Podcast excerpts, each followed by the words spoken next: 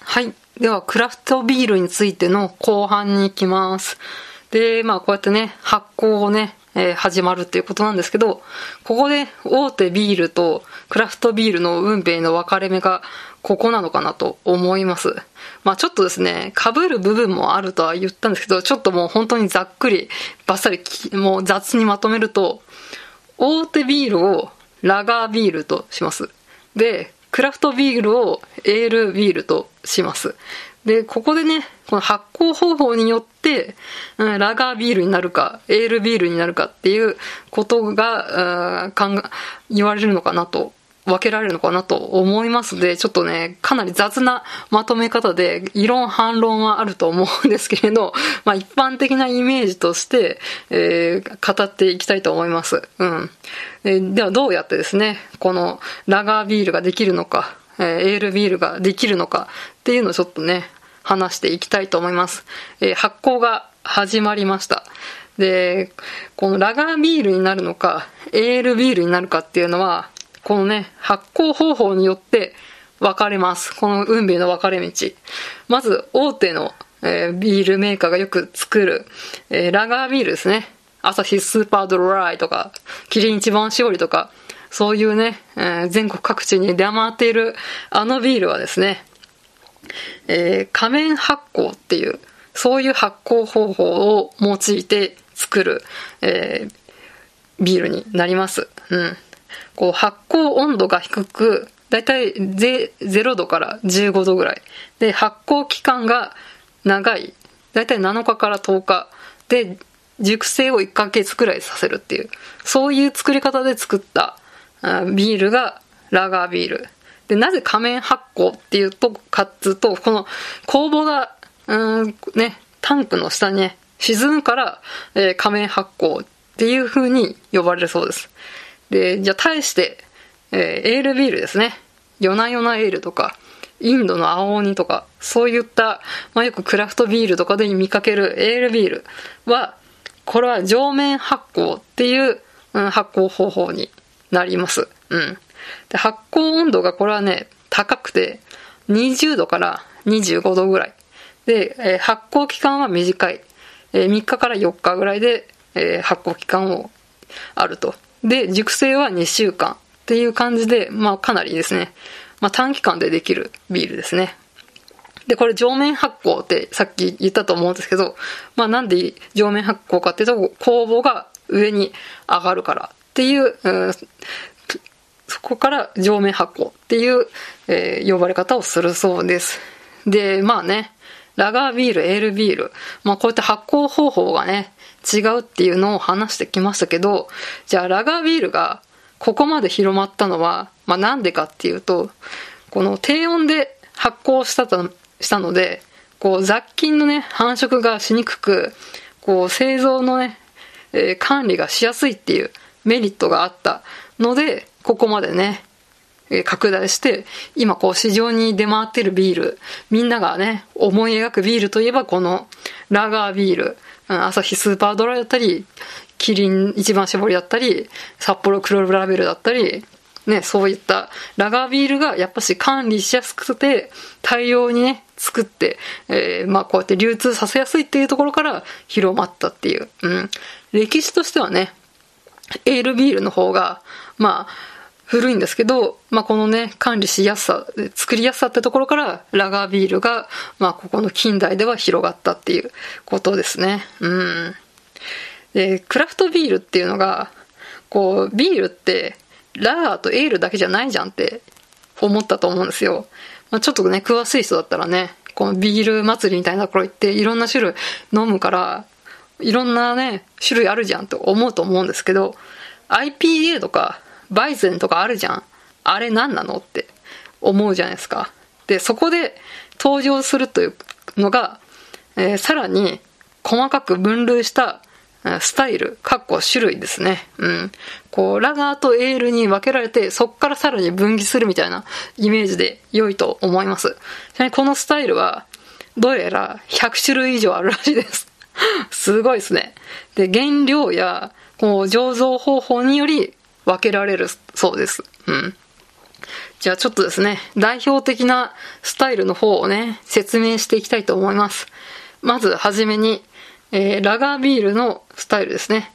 えー、まず、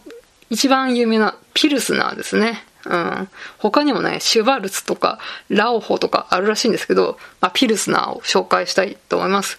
うん。この大手ビールメーカーが作っているビールのスタイルは全部ピルスナーです。だから札幌黒ラベルも、アサヒスーパードライも、キリン一番搾りも、プレミアムモルツも、なんかその他もろもろも、全部ピルスナーです。うん。まあね、あの、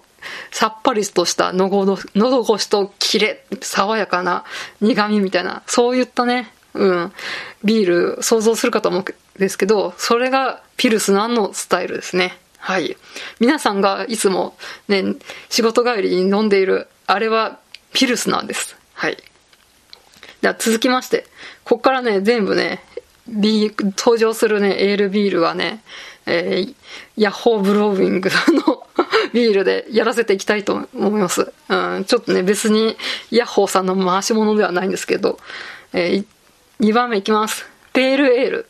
まあ、代表的なのが、ヨナヨナエールですね。イギリス発祥のエールビールで、ペールは英語で薄い色。こうエール工房で作ったビールということで、こう、麦芽の甘みとホップの苦みが程よいバランスのビールという感じですね。えー、次が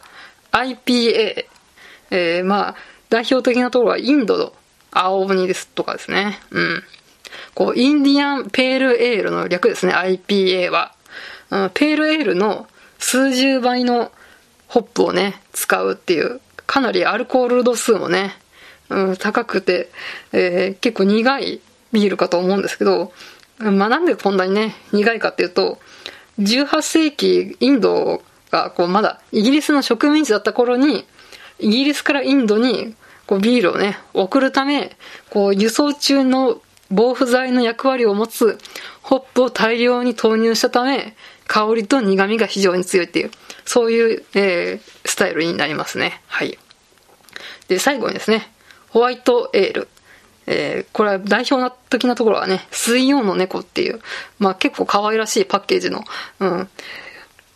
ビールがあると思うんですけど、あとはまあね、ヒューガルデンホワイトで、これはね、ヤッホーさんじゃなくて、外国のやつですけど、うん、結構女の人とか、ビールが苦手っていう人には、これをおすすめすること結構多いと思うんですが、えー、こうね、えー、麦芽化してない小麦を用いる白ビールですね。こう苦味が少なくてフルーティー。ビールが苦手な人とかにもおすすめ。こう華やかで、すっきりとした味わい。そういったビールとなっておりますね。うん。まあ、こうやってですね、ラガーとエール、大手とね、小規模みたいな感じで、雑にばっくりね、語ってまいりましたけど、まあ、実はですね、大手もエールビールを作ることがあります。あの、キリンで、グランドキリンシリーズってあると思うんですけれど、それはね、エールビールとか、うん、IPA とか作ってるので、大手ビールもエールビールを作ることがあります。で、対して、クラフトビールですね。小規模の会社さんも、ラガービール作る時があります。あの、まあ、埼玉のブルワリーさんになるんですけど、えー、小江戸ブルワリー、小江戸っていうね、うん、ブランドをね、展開している会社さんが埼玉にあるんですけれど、そこのルリっていう商品は、ラガービール、ピルスナーになります。だから、大手が絶対ラガーしか作らないとか、えー、そういった小規模のクラフトビールのところは、エールビールしか作らないってことはないです。うん。まあちょっとですね、まあかなり雑にばっくり説明したので、勘違いが起こる可能性があるんですけど、ま